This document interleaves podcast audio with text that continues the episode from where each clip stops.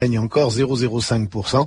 Les marchés européens en baisse un peu plus marquée puisque l'Euro First 80 abandonne en ce moment 0,29%.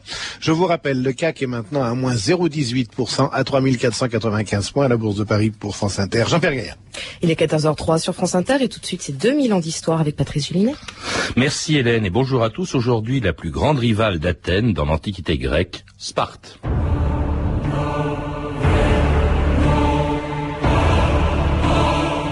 Passant, va dire à Sparte que nous sommes morts ici pour obéir à ses lois.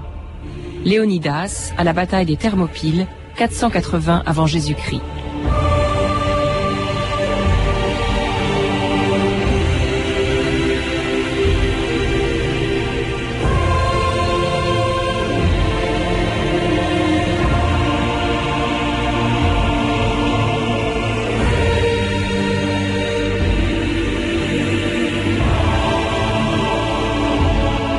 2000 ans d'histoire.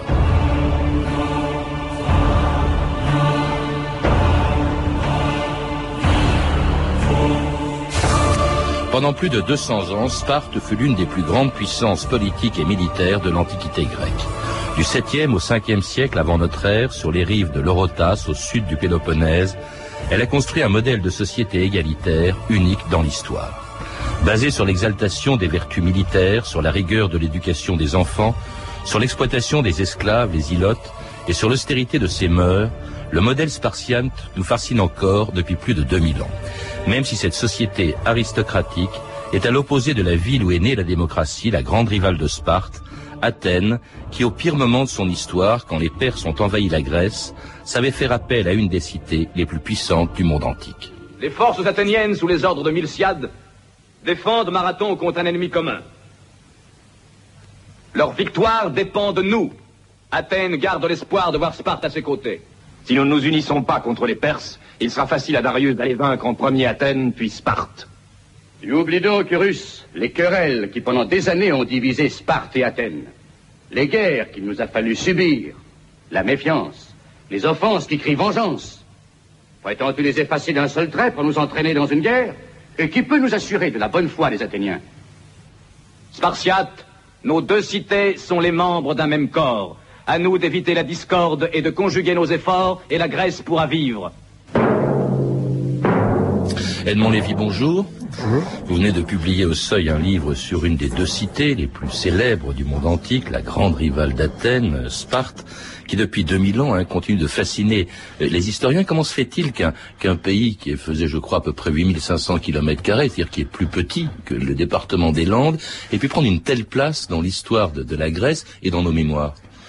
D'abord, euh, la, Grèce antique et l'Europe contemporaine, euh, ce n'est pas le même ordre de grandeur.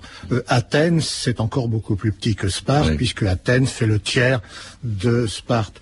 Pour la Grèce antique, le territoire spartiate est relativement très vaste par rapport à une simple cité comme on en connaît des centaines. si Sparte a intéressé, nous a intéressés, c'est qu'elle a aussi intéressé et passionné les anciens. Euh, Sparte a été un modèle ou un anti-modèle euh, pour beaucoup de gens dans l'Antiquité. Euh, pour les uns, alors il faut faire attention que là on est plus dans le domaine du mythe ou de la propagande que dans le domaine de l'histoire. pour les uns, Sparte était un modèle d'égalité entre les citoyens. Alors nous savons hmm. que c'est tout à fait faux. On y reviendra de toute façon. donc il faut peut-être le laisser de côté pour l'instant. Euh, d'autre part, donc égalité entre les citoyens. D'autre part, Sparte était aussi un modèle de militarisme, de discipline.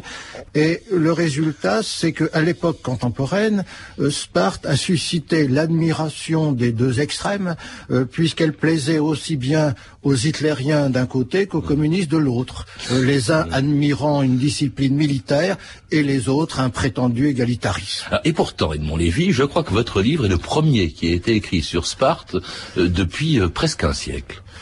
Oui, alors pourquoi on manque de, documents? Bah, écoutez, nous avons des documents. Euh, le problème, c'est que les documents dont nous disposons sont très souvent contestables. nous avons des documents très importants dans une époque tardive, considérer qu'une principale source sur Sparte archaïque ou classique, c'est Plutarque qui écrit à l'époque impériale romaine. Mmh. Donc, disons, il y a lorsqu'on affirme quelque chose sur Sparte, on n'est jamais sûr que ce soit la réalité et non pas une reconstruction plus ou moins mythique. Et je pense que les historiens français ont eu peur euh, de s'attaquer à Sparte. Les Anglais, eux, évoquent souvent Sparte, mais en rejetant généralement la documentation tardive, ce qui fait qu'ils reconstruisent un système euh, qui est parfois euh, contestable. À quand remonte l'histoire de Sparte, Edmond Lévy euh, vous dire Quelles sont les origines Quand est-ce que Sparte s'est peuplé Quand est-ce que Sparte s'est créé On appelait ça Lacédémone aussi. Hein. Je crois que c'est. Oui, alors Sparte et Lacédémone. Bon, ce n'est pas grave pour nous de les confondre parce que les anciens confondaient déjà. Euh, Sparte, c'est une ville, euh, c'est en même temps le centre des institutions. Euh, Lacédémone, c'est l'ensemble de l'État. Mm. Alors c'est quelque chose qui se confond puisque, disons, le gouvernement est entièrement à Sparte. En tout cas, Homère en parlait déjà à l'époque de la guerre de Troie, quand le fils du dernier roi de Troie, Paris, était parti négocier la paix avec un État qui, selon Homère, était déjà une puissance. Paris, j'approuve tes plans. Embarque-toi pour Sparte. J'ai confiance, je sais que tu ne les supplieras pas de faire la paix. Je veux seulement convaincre les Grecs qu'étant donné notre immense puissance, il faut traiter avec nous. Moi, je les convaincrai. Avec une centaine de vaisseaux de guerre, j'irai réduire en cendres la ville de Sparte. Le navire de Paris est prêt à parier, Seigneur. As-tu consulté les dieux au sujet de la date et de l'heure Les augures sont favorables, Seigneur, ainsi que les prophéties. Nous approchons de Sparte. C'est un pays de guerriers où l'on tient à mériter sa réputation de brave. Alors c'était un extrait de Péplum, Hélène de Troie, euh, la femme d'un roi de Sparte légendaire, Ménélas, qui euh, qui va partir donc en guerre euh, contre Troie pour récupérer Hélène, enlevée par Paris. autre autre grande différence avec Athènes, Edmond Lévy, c'est que Sparte est, est est toujours restée une monarchie. Oui, enfin oui et non, parce que il y a toujours des rois à Sparte. En théorie, il y a aussi un magistrat d'Athènes qui porte le nom de roi. Euh, à Sparte, ce sont encore de véritables rois, mais avec un pouvoir limité. Deux rois. Hein. D'abord, il y en a deux, qui est assez original. Euh, d'autre part, euh, le pouvoir des rois est limité une sorte de sénat qu'on appelle la Guéroussie, qui est un ensemble de vieillards élus et très puissants, qui ont plus de 60 ans. Ce qui à l'époque était quand même énorme, parce qu'on n'avait pas une espérance de vie euh, élevée. Bah, vous avez raison, mais euh, disons, je crois que quand on fait des statistiques sur l'espérance de vie, il faut tenir compte que l'élimination était très grande à la naissance, mais que ceux qui avaient survécu, disons, jusqu'à 30 ou 40 ans, euh, pouvaient vivre aussi vieux que chez nous, et on a euh, des généraux hellénistiques qui vont sur le champ de bataille à 80 ans et quelques. Alors ceux de la Guérousie, c'était les Gérontes, hein, c'était les Gérontes, qui était, qui, c'était une espèce de Sénat. il y avait aussi un gouvernement avec des efforts, ce qu'on appelait des efforts, qui étaient des espèces de ministres, non Cinq efforts. Euh, ministre, non, mais vous avez employé un mot très intéressant, c'est le mot gouvernement. Mhm. Parce que pour nous, avoir un gouvernement, c'est quelque chose de tout à fait normal. Euh, pour les Grecs, ça n'existait pas, sauf à Sparte. Et il faudrait se rendre compte que, par exemple, Athènes n'avait pas de gouvernement. Alors que les, cinq efforts, collectivement, dirigeaient Sparte, bien entendu, avec le contrôle de la Guéroussie et quand c'était nécessaire, le vote de l'Assemblée. Mais c'était eux qui, en quelque sorte, impulsaient la politique de la cité. Et c'est quelque chose de très moderne que les gens ne comprennent pas. Par exemple, Aristote, euh, considère que le pouvoir des efforts, c'est un pouvoir quasi tyrannique, justement parce que c'était une sorte de gouvernement. Alors des rois, des gérontes, des efforts, et puis vous l'avez dit, une assemblée. En fait, c'est de là qu'émane le pouvoir, euh, Edmond Lévy, cette assemblée de citoyens euh, spartiates qu'on appelait les homoioi, c'est-à-dire les égaux. Ça, c'est la grande originalité, bien sûr, de Sparte. les égaux, ça c'est... Tous les citoyens étaient égaux. Oui, enfin, disons en théorie, d'abord, ego, c'est une traduction traditionnelle, et vous savez que ça a été repris au moment de la Révolution française, mais la traduction la plus exacte serait semblable. Semblable. Or, ils ne sont pas égaux dans la mesure où ils n'ont pas, disons, le, le même revenu. Il y a des riches et il y a des pauvres, et ça, c'est le mythe qui prétend qu'ils sont tous euh, au même niveau de richesse. ils sont politiquement égaux puisqu'ils participent à l'Assemblée, hein, qui s'appelle la Oui. Ils sont, sont, surtout semblables parce qu'on leur impose la même tenue. Donc il y a, disons, plus de conformisme extérieur que de véritable égalité entre eux. Alors ce sont des citoyens quand même. Hein. Or il y en a peu. Hein. Ce sont plutôt les habitants de Sparte. Et alors s'ils sont égaux, il y en a qui sont. Les, si les Spartiates sont égaux, il y en a qui sont plus égaux que d'autres parce que ces homoioi sont plus ou moins égaux entre eux. Mais en revanche, dans cette société très hiérarchisée, en dessous d'eux, il y a des espèces d'esclaves qu'on appelle les ilotes. Oui, c'est ça, c'est un élément, disons, tout à fait caractéristique de Sparte. Euh, d'ailleurs, quand on parlait tout à l'heure d'homoioi, je proposais la traduction par semblable, mais je pourrais presque aussi, si je voulais souligner le caractère aristocratique de Sparte, les appeler des pères. Euh, les pères, ils sont égaux entre eux. Alors les, les, oui. bien sûr, PAIR. Euh, les les ilotes, c'est quelque chose d'assez caractéristique. Euh, ce sont des esclaves.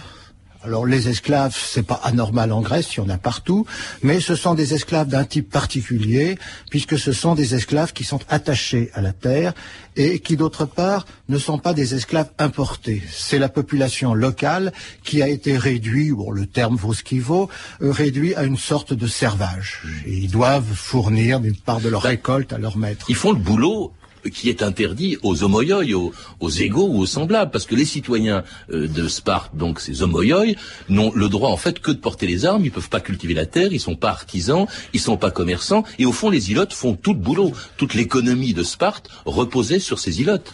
Euh, il y a aussi les périèques. Et les périèques. Alors, quelle, différence entre les ilotes et les périèques Les périèques, c'est une population libre. Donc, ils ne sont pas du tout esclaves comme les ilotes. Ils ont leur propre cité dans lequel ils se gouvernent eux-mêmes, mais pour l'État lacédémonien, qui regroupe, disons, l'ensemble de cette population, euh, ils sont soumis aux directives de Sparte elle-même, donc aux décisions prises par Sparte. Les efforts de Sparte peuvent arrêter des ilotes, des, excusez-moi, des périèques, et donc ils sont, euh, disons, ils sont libres en ce qui concerne l'organisation interne, mais ils sont soumis euh, à Sparte pour toute la politique étrangère, pour l'armée où il doit fournir des contingents, etc. Alors les citoyens, les ilotes, les périques, c'est toute une société très hiérarchisée et organisée selon les principes d'un législateur légendaire, Lycurgue, Lycurgue dont les principes donc réglaient la vie de tous les habitants de Sparte, la revue de texte Stéphanie Duncan. Oui, la légende de Sparte hein, a été popularisée en grande partie par Plutarque, euh, cet écrivain dans sa vie de Lycurgue. Alors Lycurgue, d'après Plutarque, aurait créé un système social quasi parfait, hein, tout entier voué à la vertu, un système qui à nos yeux d'aujourd'hui fait plutôt frémir hein, avec de faux airs communistes ou fascistes. La plus audacieuse des réformes de Lycurgue fut le partage des terres, affirme Plutarque. Pour bannir le vice et le luxe, la richesse et la pauvreté, il persuada les citoyens de mettre tout le pays en commun et de vivre tous égaux. Puis il décida que la monnaie n'aurait plus cours et il bannit les arts, inutiles et superflus. N'est pas question non plus à Sparte de faire des bons gueuletons. Les citoyens devaient se réunir pour manger la même pitance réglée par la loi. Il leur était interdit de manger chez eux, couchés devant des tables magnifiques, s'engraissant comme des animaux gloutons. L'éducation des enfants est aussi confié au groupe. Quand un enfant naissait, dit Plutarque, le père n'était pas maître de l'élever, il le portait dans un lieu où siégeaient les anciens. S'il était bien conformé et robuste, ils ordonnaient de l'élever. Si au contraire il était difforme, ils jugeaient qu'il valait mieux ne pas le laisser vivre et l'envoyaient au précipice du Tégète. à sept ans, les garçons deviennent des petits soldats. Leur étude des lettres se bornait au strict nécessaire, hein, et pas de lettres. Tout le reste consistait à apprendre à obéir, à supporter la fatigue et à vaincre au combat. On leur rasait la tête et on les habituait à marcher sans chaussures et à jouer nus. Et à 12 ans, ça ne s'arrange pas, les garçons apprennent à voler. Si le voleur est pris, dit Plutarque, sa punition est d'être battu et d'endurer la faim. Plutarque ensuite euh, décrit la fameuse cryptie. Les chefs envoyaient sur le terrain les, garçons les plus intelligents avec des poignards et quelques vivres. Pendant le jour, ils restaient cachés, mais la nuit, ils descendaient sur les chemins et égorgeaient les ilotes qu'ils surprenaient. l'éducation est aussi sexuelle, en l'occurrence plutôt homosexuelle. Parvenus à cet âge, les jeunes gens trouvaient des amants qui s'attachaient à eux. En les filles, euh, elles aussi, sont élevées à la dure. Hein. Elles s'exercent à la course, à la lutte, au lancement de disques et du javelot, dit Plutarque. Mais ne croyez pas que ce soit pour leur plaisir. Lycurgue voulait que la semence de l'homme s'enracine fortement dans des corps robustes et que poussent de plus beaux germes. D'ailleurs, la nuit de noces chez les Spartiates est vraiment spartiate, hein, justement. La marieuse rasait la tête de la jeune fille et la couchait sur une paillasse, seule dans le noir. Le jeune marié se glissait furtivement à l'intérieur et lui déliait la ceinture. Après avoir passé avec elle un temps restreint, il se retirait pour aller dormir là où il avait l'habitude, c'est-à-dire avec les autres jeunes gens. Extraordinaire l'éducation des jeunes Spartiates et de Montlévis. Du moins ceux qui survivaient. D'abord, on l'a entendu, on éliminait les plus faibles. C'était l'eugénisme. Oui. Oui, enfin, disons, c'est présenté comme cela, c'est tout à fait vraisemblable, euh, du moins à une période où il risquait d'y avoir trop de Spartiates. Je pense que à l'époque euh, plus récente, au contraire, le grand problème et le diminution, diminution de la population, du nombre des citoyens, c'était, disons, cette élimination ne devait plus tellement se faire et je pense que des gens un petit peu estropiés devaient continuer à, à vivre. Et puis à 7 ans, on les séparait carrément de leurs parents. hein, à partir de 7 ans, il n'y avait pas de vie privée. Euh, on encourageait même, euh, je crois, non seulement était autorisé, mais on encourageait l'homosexualité. Je crois que c'était, c'est ce que vous dites, pour au fond les entraîner à la solidarité au combat. Oui, c'est bon. Disons, l'homosexualité, c'est quelque chose qui a été euh, assez discuté dans les textes antiques. En c'est-à-dire, le problème est de savoir jusqu'où c'était euh, admis. Donc, euh, disons des, des relations, disons qu'on pourrait qualifier d'amoureuses euh, entre un, un jeune adulte et un adolescent, euh, étaient tout à fait bien vues lorsque ça n'allait pas jusqu'au sexe. Euh, quand ça allait jusqu'au sexe, il semble que suivant les périodes, ça a été plus ou moins toléré. Enfin bon, c'est pas. Il y a des cités où, au contraire, par exemple, euh, vous avez une cité comme Thèbes où il y a un bataillon sacré euh, constitué de couples homosexuels. Alors eux, c'était vraiment poussé jusqu'à bout. À Sparte, c'est, disons. On insiste, euh, disons, les, les laudateurs de Sparte euh, suggèrent que ce n'est pas tellement sexuel, que ça s'arrête. Disons, il y a, même un texte amusant qui dit qu'on mettait une qui couchait l'un avec l'autre, mais en mettant une séparation entre les deux. Alors, cette institution extraordinaire dont vous parlez aussi pas mal dans votre livre, la cryptie, c'est-à-dire on nourrissait à peine les jeunes Spartiates, ce qui les poussait, parce qu'on les encourageait à le faire, à voler. Donc ils devaient se débrouiller eux-mêmes. S'ils étaient pris, on l'a entendu, hein, ils étaient châtiés. Mais vraiment, au fond, on les éduquait euh, pour, pour euh, pour, qu'ils s'entraînent à eux-mêmes, pour se débrouiller eux-mêmes. Ah, dis- Disons, bon, il y, a- deux éléments. Le, vol, c'est, disons, quelque chose qui peut être approché de l'entraînement militaire. Il faut être capable de vivre sur le pays. Donc ça, et, alors- et il semble d'ailleurs que le vol euh, soit plus ou moins ritualisé, qu'il vole pas tous les jours. Alors, la cryptie, elle, c'est quelque chose de différent. Euh, la cryptie, euh, c'est euh, d'ab- d'après mon interprétation, parce que là c'est un point discuté, euh, la cryptie, il y a deux phases. Il y en a une où il s'agit de rester caché pendant un an en vivant sur le pays, ce qui est quelque chose d'extrêmement difficile, et il y a seul un petit nombre qui, est astreint et un petit nombre qui réussit. Et une fois qu'on a réussi, euh, on utilise ceux qui ont réussi pour faire la chasse aux ilotes et les massacrer.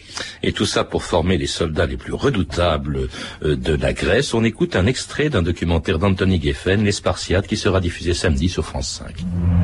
À l'âge de 20 ans, comme tous les jeunes Spartiates, Léonidas devient soldat. Son devoir Servir Sparte jusqu'à ce qu'il atteigne ses 60 ans ou jusqu'à sa mort. Chaque jeune homme porte le seul uniforme qui existe alors en Grèce, la cape rouge, symbole de Sparte. Il est conçu pour masquer le sang, le sien ou celui de ses victimes. Léonidas doit lui aussi se conformer à la règle, se laisser pousser les cheveux.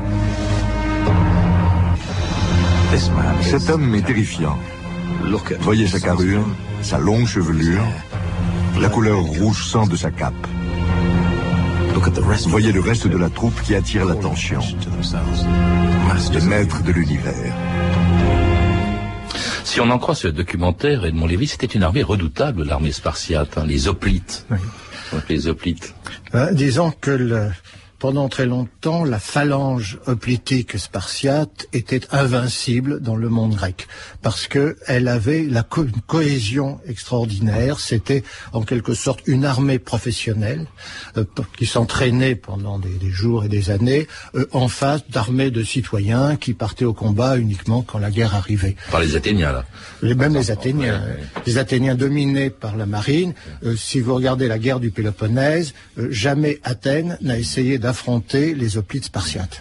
Et Spartiate qui était entraîné à une discipline absolue, un dévouement total euh, à Sparte. Hein. il y a le célèbre épisode des Thermopyles avec le, roi de Sparte, Léonidas, qui, qui meurt aux Thermopyles devant une armée mille fois supérieure euh, à l'armée spartiate hein, euh, pour obéir aux lois de Sparte, hein, comme on l'a entendu au début de, de, l'émission. Et c'est une armée avec laquelle Sparte va commencer à conquérir tout le Péloponnèse, cette péninsule qui est au sud de la Grèce, en, en, conquérant par exemple dès le, le 8e siècle la Messénie, qui est à l'ouest du Péloponnèse, très riche en blé, très riche en ilotes, hein, en futurs esclaves. Euh, et, mais alors, cela dit, les euh, Spartiates ont vécu pendant toute leur histoire dans la hantise d'un soulèvement des hoplites. Les hoplites étaient infiniment plus nombreux que les citoyens spartiates. les ilotes, vous voulez dire Les ilotes, pardon, excusez-moi, les ilotes. Euh, les, les, ilotes étaient infiniment plus nombreux que les citoyens spartiates. Et, finalement, les Spartiates ont, toujours eu peur d'une révolte, ce qui explique au fond le, le refus de l'expansionnisme, contrairement à Athènes. C'est vrai, cette question des ilotes est une question essentielle, euh, surtout depuis la grande révolte ilotique qui a eu lieu en 464. Je tombe que avant, euh, on s'inquiétait pas trop. À partir de ce moment-là, c'est la terreur de la révolte ilotique, surtout dans la mesure où le nombre de citoyens ne fait que décroître, et il y a un passage de Xénophon qui est sans doute un petit peu exagéré, mais qui suggère que le rapport entre les Spartiates proprement dit et le reste de la population était de 1 à 100. Mmh. C'est-à-dire un État, on pourrait considérer que Sparte, c'est une sorte d'État constitué d'officiers, surtout quand vous êtes un peu tard dans le IVe siècle, et qu'il y a tout le reste de la population en face. Ce qui explique au fond que Sparte n'aimait pas beaucoup les expéditions à l'extérieur. Elle préférait s'occuper des ilotes de leurs esclaves à l'intérieur hein, qui risquaient de se ah bah, sauver. Il y a juste eu un excès, disons, aux yeux des Spartiates. C'est au lendemain de la grande victoire sur Athènes. À ce moment-là, on se lance un peu partout, en Asie. oui, alors justement, et c'est aussi, alors là, on n'est pas expansionniste, mais on se bat surtout pour la défense de, de, la Grèce contre la plus grande menace hein, qui est connue son histoire, l'armée perse de Darius qui débarquait à Marathon en 490 avant Jésus-Christ. À quoi penses-tu, Darius À la puissance de mon armée. Tu verras que nous n'aurons même pas besoin de combattre. Ce sera une parade fastueuse, un triomphe. Les Perses ne sont qu'à 100 stades de nos murs. Sans aide, nous ne réussirons certainement pas à repousser Darius et ses hommes. Certes, s'il nous faut supporter seul le choc des assaillants, la résistance s'avère inutile. Mais pourquoi sembler désespéré? Alors que d'autres légions non moins aguerries que les nôtres peuvent apporter leur aide. Vous ne croyez pas qu'avec l'aide de Sparte, la Grèce, une fois encore, sera sauvée? Et qui nous garantira l'aide de Sparte? Elle est comme nous, menacée. Après Athènes, Sparte subira le même sort que nous. Et après Sparte, toute la Grèce. Les Spartiates le savent. Les Spartiates se défient de nous. Alors c'était un extrait du film La bataille de Marathon à laquelle les Spartiates n'ont pas participé, hein, euh, Edmond Lévy. Euh, ils n'étaient pas à Marathon en 490. En revanche, ils seront, on vient de le dire, ils seront présents au Thermopyle lors de la deuxième grande offensive euh, perse des guerres médiques. Alors, à Marathon, c'est assez abusant. les Spartiates sont arrivés en retard. Ils sont intervenus, mais ils sont intervenus le lendemain du départ des Perses et ils ont plus simplement salué les, euh, les Athéniens. Mais il y a une thèse d'un historien anglais qui est fort intéressante, euh, qui dit que les, les, Perses ne sont pas que les, les Spartiates ne sont pas arrivés en retard, mais euh, avec humour, que les Perses sont partis en avance. Alors dix ans plus tard, ils seront au Thermopyle. Hein. ils vont se faire massacrer. Les 300 Spartiates ah oui, ça, de vont se faire massacrer. C'est l'héroïsme des Thermopyles. Mais Marathon, hmm. Les, Perses devaient savoir à quel moment les Spartiates arriveraient, et ils sont partis juste avant, parce que tout le monde savait à quel moment les Spartiates arriveraient, parce qu'ils étaient retenus à Sparte par une fête religieuse. Alors après les, guerres médiques contre les Perses, il va y avoir la guerre civile entre Grecs. Et c'est là l'apogée de la puissance spartiate, Edmond Lévy, quand Sparte va se battre contre toutes les cités grecques, dont Athènes. Oui, enfin là, euh, disons, se battre contre toutes les cités grecques, euh, euh, il y en avait beaucoup qui étaient du côté de Sparte. Mais l'apogée de Sparte, c'est quand Sparte réussit à vaincre Athènes, donc en 404, et à ce moment-là, il y a véritablement une domination de Sparte sur la Grèce, parfois avec l'aide des Perses ou parfois sans eux. Mais comment expliquer justement après cet apogée au, moment euh, des guerres du Péloponnèse le déclin très rapide de Sparte, euh, euh, disons au, IVe siècle avant notre ère? Vous, dites que ce n'est pas seulement un déclin militaire, c'est d'abord une population de citoyens qui diminue très sensiblement, Edmond Lévy. Oui, voilà, disons qu'il y a bon, il y a eu des défaites militaires, mais il y avait quand même une cause générale qui a fait que Sparte n'a pas pu se redresser la barre. Et effectivement, une des grandes causes, c'est la démographie, diminution considérable du nombre des citoyens. Euh, d'autre part, ce sont, euh, comment dire, les, des questions sociales. Mmh. Les deux sont liés euh, puisque lorsque vous n'avez plus suffisamment de ressources, euh, vous perdez votre qualité de citoyen de plein droit. Mm. Donc le, le, problème social, c'est-à-dire les, les, certains qui deviennent très riches et l'appauvrissement euh, des autres euh, contribue à la diminution du corps civique. Et puis il y aura une défaite, non pas contre les Athéniens, mais contre un général thébain et Paminondas, hein, qui va marquer la fin. Il y aura l'occupation romaine. La Sparte va devenir une petite ville parmi d'autres dans l'Empire romain. Euh, est-ce qu'il reste des, des ruines? On a l'impression qu'il n'est resté, contrairement à Athènes qui a laissé le Parthénon, etc., de Sparte, il ne reste aucune espèce de trace visible de son ah, histoire. il, reste, il reste des, choses. Il reste des traces, mais pas grand-chose par rapport à Athènes. Euh, d'une part, parce que Sparte n'a pas eu l'éclat qu'avait Athènes, et d'autre part, parce que, euh, disons, le site de Sparte étant toujours occupé à l'époque moderne, euh, il n'y a pas eu de fouilles sur l'ensemble du site. En tout cas, la ville reste dans les mémoires, et elle est restée très longtemps. Pendant la Révolution, par exemple, il y a des gens qui disaient, c'était Robespierre, ah, Sparte c'est un modèle de société à suivre, les Girondins étaient contre. On a revu le même débat aussi au XXe siècle, les communistes glorifiaient, glorifiant évidemment cette société qui était une des premières sociétés communistes de l'histoire, Edmond Lévy, d'une certaine manière. Oui, enfin, disons, une société qui, par ses turiféraires, a été présentée comme une société égalitaire. Hmm. Alors qu'en fait, ce n'était pas vrai. Euh, il y avait, disons, euh, si je devais la qualifier, c'est un peu méchant, je dirais que ce serait plus une société militaire qu'une société égalitaire. Donc euh, l'égalité de la caserne, c'est pas toujours ce qui enthousiasme le plus. Merci Edmond Lévy. En tout cas, Sparte, on la retrouve dans votre livre, Sparte, histoire politique et sociale jusqu'à la conquête romaine. Le premier livre, le, la première histoire publiée en France depuis près d'un siècle, je disais tout à l'heure, donc un livre qui vient de sortir dans la collection Point Histoire du Seuil, et écrit donc par Edmond Lévy, qui était mon invité aujourd'hui, et qui a également publié, toujours au seuil, la Grèce au 5e siècle. À lire également Le Monde grec à l'époque classique de Patrice Brun, publié chez Armand Collin.